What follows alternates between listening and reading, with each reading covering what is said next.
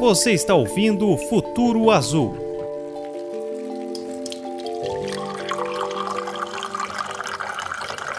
Olá, será que vai chover ou vai fazer sol? Pois é, o trabalho do nosso convidado é responder diariamente a estas questões, mas hoje o papo vai ser um pouco diferente. Aqui é o jornalista Cláudio Schuster e nós vamos conversar com o Leandro Puchalski, que você conhece bem por fazer a previsão do tempo na NSC Comunicação. O tema vai ser aquecimento global e suas consequências sobre o clima, para entendermos, por exemplo, questões como os longos períodos de estiagem. Está começando o podcast Futuro Azul, um podcast do Grupo Atlantis, sempre com um tema ligado ao saneamento e à sustentabilidade. Olá, Puchalski, tudo bem? Olá, Cláudio, tudo tranquilo? Seja bem-vindo ao podcast Futuro Azul. Para mim é um grande prazer é, conversar com você aqui no podcast Futuro Azul, a gente poder trocar um pouco a ideia. Muito obrigado pelo convite.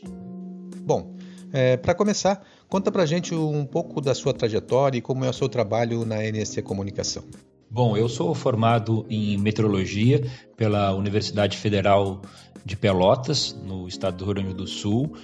E depois da graduação eu fiz mestrado na área de agrometeorologia na Universidade Federal do Rio Grande do Sul em Porto Alegre. No final do mestrado eu entrei na RBS TV, lá no Rio Grande do Sul, através do Canal Rural, que era uma empresa do grupo RBS, na época, uma TV fechada, que falava principalmente para o agronegócio. E aí tem uma ligação direta com a questão da meteorologia. Anos depois, em 2008, vim transferido, ainda era RBS aqui em Santa Catarina, para Florianópolis. E aí nos últimos anos o, entrou né, a NSC Comunicação.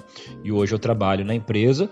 É um trabalho que tem dois lados, né? O lado de meteorologista, onde eu faço a minha função de coletar dados, fazer a previsão, e depois de apresentador, né? Divulgação dessa informação, seja na televisão, no rádio e também no impresso e principalmente na internet. Me diz uma coisa aí, no, no início foi muito difícil encarar as câmeras? Conta aí pra gente uma boa história. No início foi, foi bastante difícil. Eu sempre fui uma pessoa muito tímida, né? Hoje em dia não tanto, porque a gente vai aprendendo, mas no início, para quem é tímido, ter que encarar uma câmera é complicado. Mas lá eu usava uma técnica lá no início, né? Eu não imaginava que as pessoas estavam me vendo, e sim que eu estava falando para o cinegrafista que estava atrás da câmera. Era eu e ele. E isso me ajudou bastante, e aos poucos você vai perdendo essa timidez e vai trabalhando de maneira normal. Uma história interessante acontece, né? Alguns erros de gravação e tudo mais, mas uma mais recente que aconteceu agora, semanas atrás, foi durante o Bom Dia Santa Catarina, que eu estava no ar e o meu filho mais novo, o Theo, de 3 anos, acordou e abriu a porta do quarto tranquilamente, tá dentro da casa dele, né? E veio até a mim, me deu um abraço de bom dia e eu no ar, né? E eu conseguia ver ele através da tela do celular. Eu vi que ele estava vindo, né? E já fui me preparando. E aí ele chegou, me deu um abraço, foi bem, foi bem tranquilo. Mas ele acabou aparecendo pro estado todo, né? E foi legal, porque as pessoas entenderam, sabem, né, que é isso mesmo, quando a gente está trabalhando em casa, a família está junto, então é, faz parte. Mas foi uma situação diferente que já, já tinha visto em outros lugares do mundo até, né, acontecendo. E hoje em dia se, se leva isso numa boa, né, tem que ser de uma maneira bastante tranquila. Pois é, Puchalski. Agora, o que não nos deixa tranquilos é o aquecimento global, não é mesmo? Aliás, não nos deixa nada tranquilos. É, recentemente você falou no trabalho do climatologista Ed Hawkins, da Universidade de Reading, na Inglaterra. É, ele criou uma representação gráfica que se popularizou pelo mundo todo. Então, eu queria que a gente pudesse entender, que você explicasse é, o que esse estudo revela ao longo dos anos. É, essa foi uma maneira de mostrar para as pessoas como a temperatura do nosso planeta vem aumentando ao longo dos últimos anos, principalmente ao longo das últimas décadas, né? É, chama as listras do clima.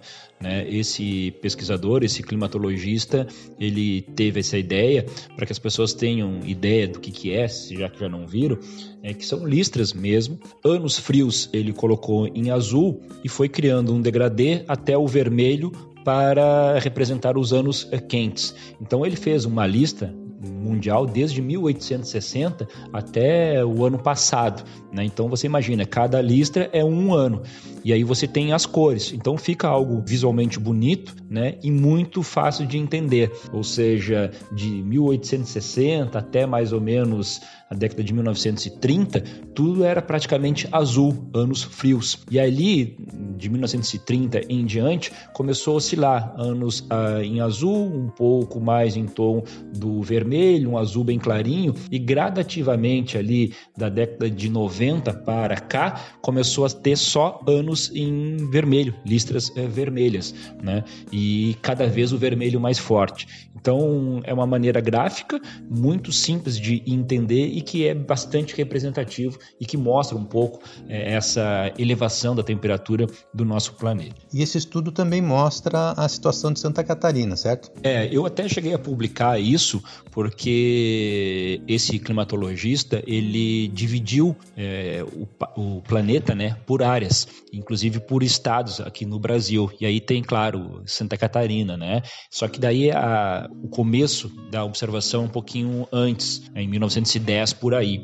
E mostra também, né, essas listras em azul e vermelho, vai intercalando ao longo dos últimos anos, vem até 2019 eh, também. Então a ideia é exatamente a mesma do planeta, né? Santa Catarina tinha ali na década de 10, na década de 20, muito mais anos frios do que anos eh, quentes. E a partir da década de 80 para a década de 90, começou a ter períodos bem mais quentes. O que eu observei, fazendo um comparativo com os dados mundiais, é que para nós aqui de Santa Catarina, me pareceu que a gente começou a ter anos mais quentes antes do que o planeta como um todo. Ali em torno de 1960 já aparecia alguns anos um pouco mais quentes. E aí, principalmente de 90, assim como o planeta como um todo, aí foi uma sequência realmente de anos apenas quentes, com alguns bem quentes, inclusive, aqui no, no nosso estado, mostrando a ideia geral do que o planeta mostra, mas me chamou atenção isso. Parece que para nós aqui em Santa Catarina,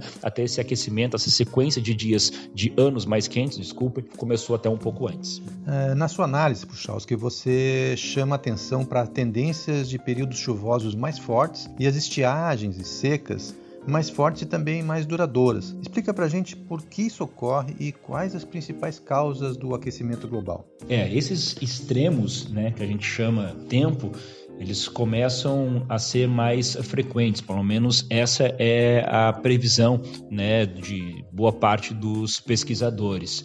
É, a tendência é que a gente tenha sempre eh, nos extremos algo um pouco mais forte né, e um pouco mais frequente também. Né? Então, quando você tiver períodos de seca, de estiagem, elas vão ser mais rigorosas do que já foram. Quando você tiver períodos de enchente, vão ser volumes de chuva maiores do que a gente já teve no passado. E a mesma coisa para o frio, a mesma coisa para o calor. Muitas pessoas uh, fazem uma relação, é, como se diz, aquecimento global, que você só teria calor. Aquecimento global é a consequência, a temperatura do planeta subindo. As mudanças climáticas é, é a consequência, ou seja, o fato da temperatura do planeta subir vai mudar o clima do que a gente está acostumado. Só que o inverno vai sempre continuar existindo, o verão vai sempre continuar existindo. Então você, claro, vai ter períodos frios, mesmo dentro do aquecimento do planeta. Só que os extremos vão ser mais salientes, vão aparecer mais, com maior intensidade. A ideia basicamente é isso. Quais as causas desse aquecimento? Bom, é, uns anos atrás tinha-se bastante dúvida, mas hoje chega a ser um consenso na ciência, e a gente sabe, claro, que consenso na ciência é sempre um pouco complicado, mas hoje a maioria dos pesquisadores é, entendem que uh, a causa do aquecimento global é a questão humana, né? o mau uso desses, dos recursos naturais, a, a, energia que a gente usa, a nossa matriz energética, ela é extremamente poluidora, né? É, queima de combustíveis fósseis, a questão do carvão. Então, essa, essa maneira que a gente tem de evoluir é que está prejudicando extremamente o meio ambiente. Então, vem causando mudanças na composição da nossa atmosfera. Num tempo atrás, atrás, nós tínhamos o problema do buraco na camada de ozônio, né? O ozônio é um dos gases que protegem a nossa atmosfera, o nosso planeta. E naquela época você estava tendo diminuição desse gás na atmosfera, estava se criando, entre aspas, um buraco. E aí a radiação que estava chegando até a superfície era muito maior do que a gente poderia ter aqui. E aí a temperatura do planeta estava aumentando. Diante disso, começou-se a, a, usar menos recursos, né? Começou o ser humano, de uma maneira geral, começou a colocar menos ozônio na atmosfera. E aí até que ele recuperou.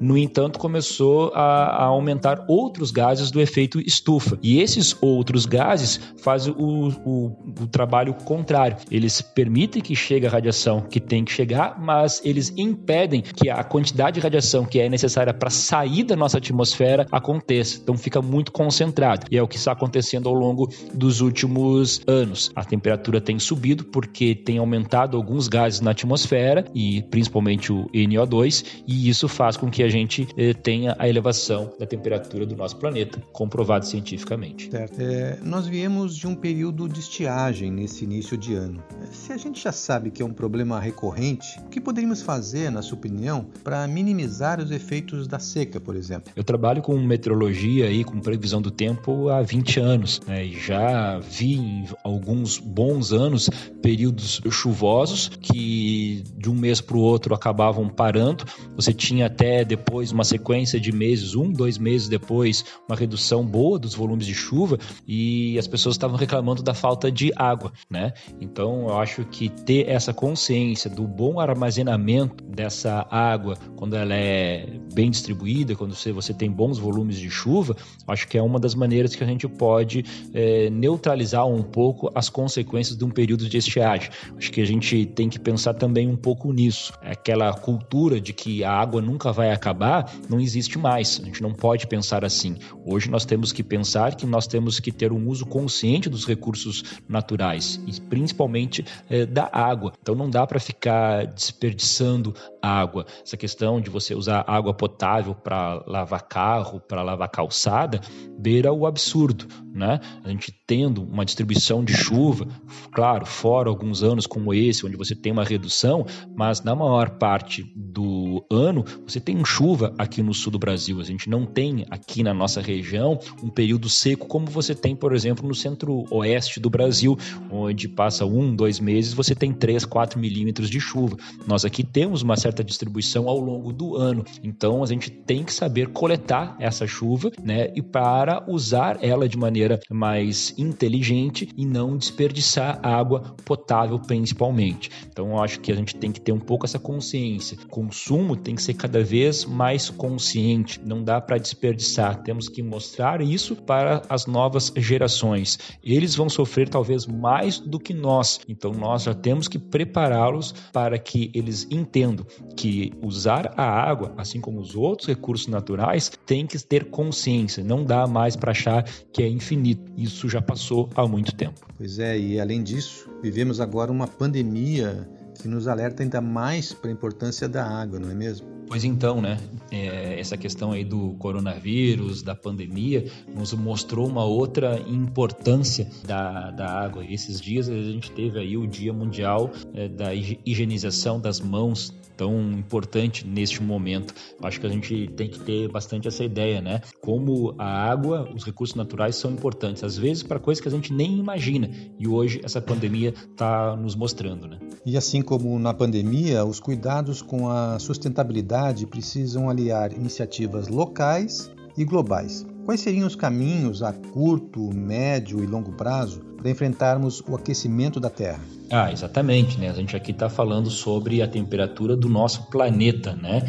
Então, cada um de nós, cada indivíduo, né? cada ser humano espalhado pelos nossos continentes tem a sua parcela e ações individuais fazem com que ações globais tenham realmente alguma, algum, algum impacto. Então a gente tem que ter, eu acho que basicamente isso que a gente estava falando, né? Ideia do bom uso dos recursos naturais. A gente não pode mais entender que eles são infinitos. Não, não existe mais isso. Acho que ações do dia a dia é, precisam ser colocadas em práticas, falando aí dos caminhos mais de curto prazo, né? Eu sempre brinco, por que, que a gente quando vai a um shopping, por exemplo, não usa a escada normal? Deixa de usar a escada uh, rolante. Você está gastando menos energia elétrica usando uma escada normal. Pode ser algo banal, ah, mas é, é, uma ajuda. Imagina se cada pessoa começar a usar isso. Daqui a pouco você não precisa de uma escada rolante.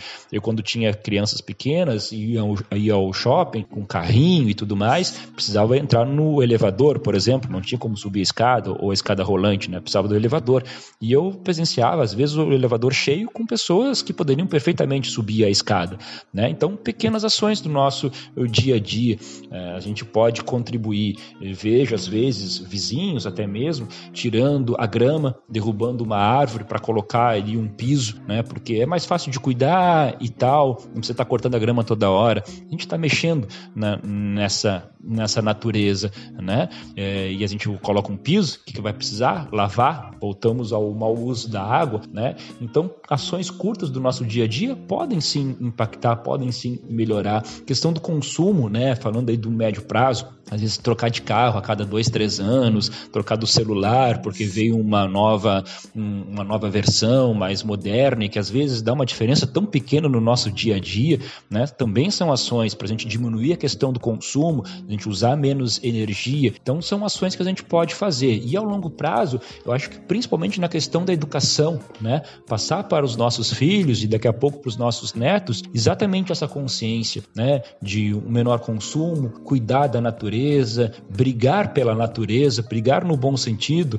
impedir que derrubem uma árvore, que desmate uma região para construir, às vezes, algo que não tem tanta necessidade. Acho que essas coisas no, no, no dia a dia. Crescimento precisa ter, obviamente, mas um crescimento consciente, sustentável, para que a gente não continue destruindo o meio onde a gente vive. Né? O ser humano, acho que é o único animal que destrói o próprio meio ambiente. E isso está errado. E a gente tem que estar eh, tá de olho. E claro, obviamente, cobrar políticas é, públicas que defendam a natureza, que defendam o nosso meio ambiente, que defendam o lugar aonde a gente vive, aonde os nossos filhos, aonde os nossos netos, nossos bisnetos vão viver. Eu acho que a gente ter é, governantes que pensem na natureza, que saibam equalizar essa difícil equação entre o crescimento e a, e a natureza, o crescimento sustentável. Acho que a gente tem que cobrar dos nossos governantes e principalmente eleger governantes que tenham bastante essa consciência. E qual a importância do estudo das questões climáticas no debate sobre sustentabilidade? Eu acho que é extremamente importante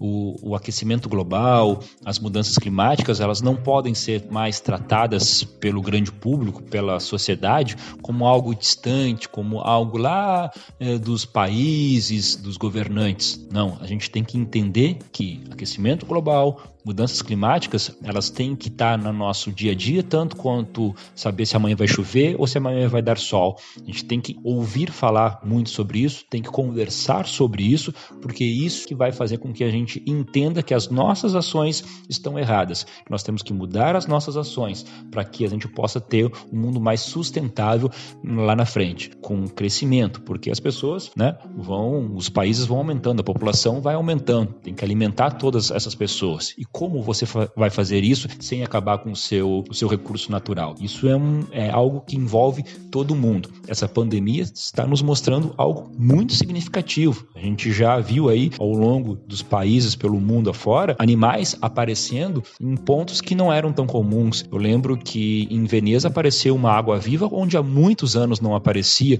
ou pelo menos não se via porque a água era suja pelo movimento dos barcos, das pessoas. Agora com a pandemia, menos movimento a água ficou mais cristalina e a natureza começou a aparecer. É isso que a gente quer para o futuro. Então a gente tem que conversar sobre questões climáticas, temos que conversar sobre o nosso dia a dia para que a gente possa ter uma sustentabilidade muito boa para as próximas gerações. É, estamos em maio. É possível fazer uma previsão para um período mais longo? Qual seria, por exemplo, a previsão no caso de estiagens ou cheias?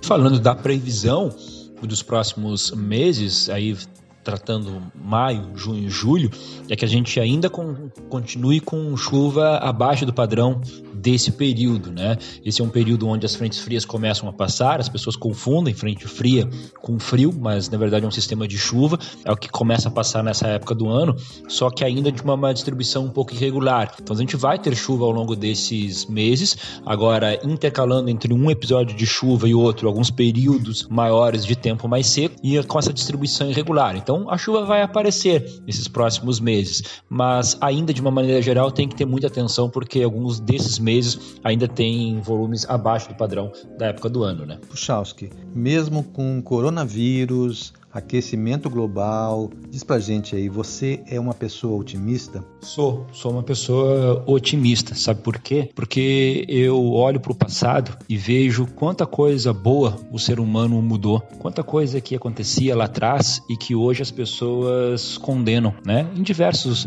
aspectos. E eu acho que a gente tem que olhar para trás como as nossas gerações passadas viviam, o que elas aceitavam como certo e que hoje a gente não admite. Eu acho que olhando para trás e vendo o presente, a gente consegue projetar um futuro melhor, a gente consegue ser um pouco mais otimista. A gente tem assuntos que não se resolvem numa geração, mas a gente tem uma responsabilidade muito grande. A gente tem que mostrar para os nossos filhos, para os nossos netos, o caminho mais correto, mostrar os erros que nós cometemos no passado, que cometemos no presente, para que eles não façam isso lá na frente. Então, assim a gente pode ser otimista, se informando. Quanta informação hoje em dia a gente tem, né? Com facilidade, em vários aspectos. Como era difícil escolher um candidato para votar, um vereador, às vezes a gente não tinha nem aonde tirar informação. Hoje você vota, você coloca o nome de uma pessoa na internet e você tem várias informações sobre ela. Informação, informação vale muito dinheiro e cada vez vai valer mais. E a gente gente vai se informar cada vez de maneira melhor.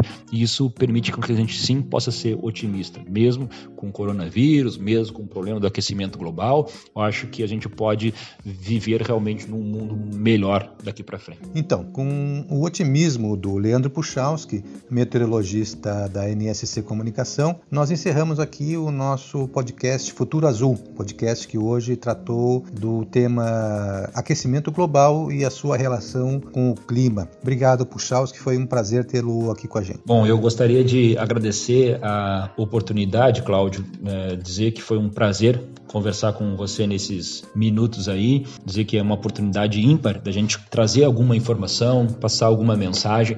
Te agradeço do fundo de coração e parabéns pelo podcast Futuro Azul, está na minha lista a partir de agora. Um grande abraço a todos, tá? O podcast Futuro Azul está nas plataformas digitais Spotify, Apple Podcast, Castbox, Deezer e no seu player predileto. Siga o Grupo Atlantis também no Facebook, Instagram e LinkedIn. Você também pode ouvir os outros episódios do podcast Futuro Azul no site grupoatlantis.com.br. Obrigado pela companhia e até o próximo episódio, sempre com assunto interessante sobre saneamento e sustentabilidade.